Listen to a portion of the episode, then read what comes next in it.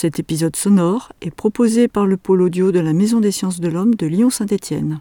Réalisé par Mylène Pardoen et Martin Guéné.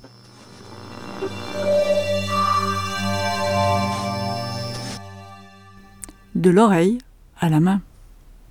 Dans les exemples suivants, trois matières travaillées par la main de l'homme sont présentées. Le bois et les écarisseurs.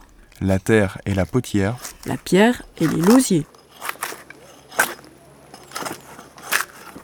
Alors Mylène, euh, explique-nous comment on en est venu à s'intéresser au métier du patrimoine. Qu'est-ce qu'ils ont de différent par rapport à des métiers plus contemporains?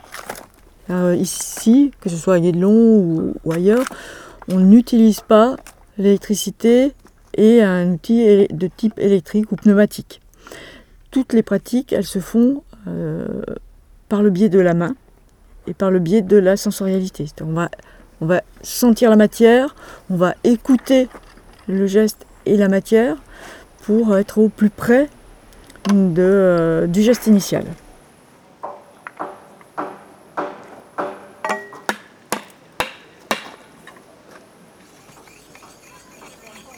Comme Mylène nous l'a dit, les artisans, ils utilisent tous leurs sens, et notamment le sens de l'ouïe et leur écoute, pour euh, les aider tout simplement, pour avoir un guide dans leur travail manuel.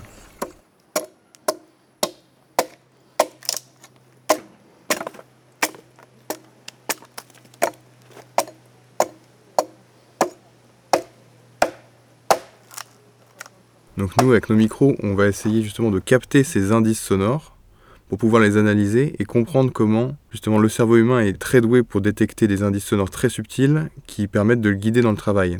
Euh, par exemple, faire sonner des tuiles pour savoir si elles sont bonnes, pas, cuites, pas suffisamment cuites. À quelle température est-ce que le four est monté? Là, c'est une cuisson qui est assez basse, c'est poreux. Là, c'est à peu près 1200 degrés. On a quand même un bel aigu. Et là, la beauté. 1300, on entend le vert là 1300 degrés.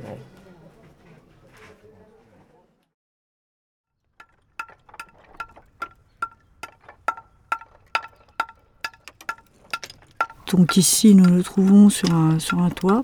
Euh, c'est un toit de, pierre et ces pierres, on les appelle des lauses.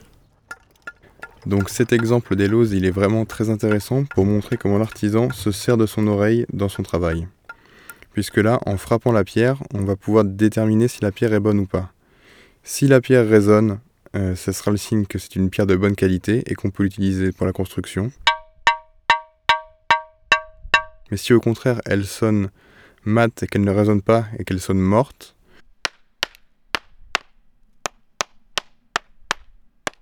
c'est le signe que c'est une pierre de mauvaise qualité qui va venir fragiliser le toit si on l'utilise. Pour nous, c'était une, grosse découverte et c'était une demande euh, de l'artisan pour enregistrer justement leur, euh, pratique artisanale du côté du, sonore. Ça leur, permet aussi de valoriser leur métier, qui sont, souvent méconnus du grand public.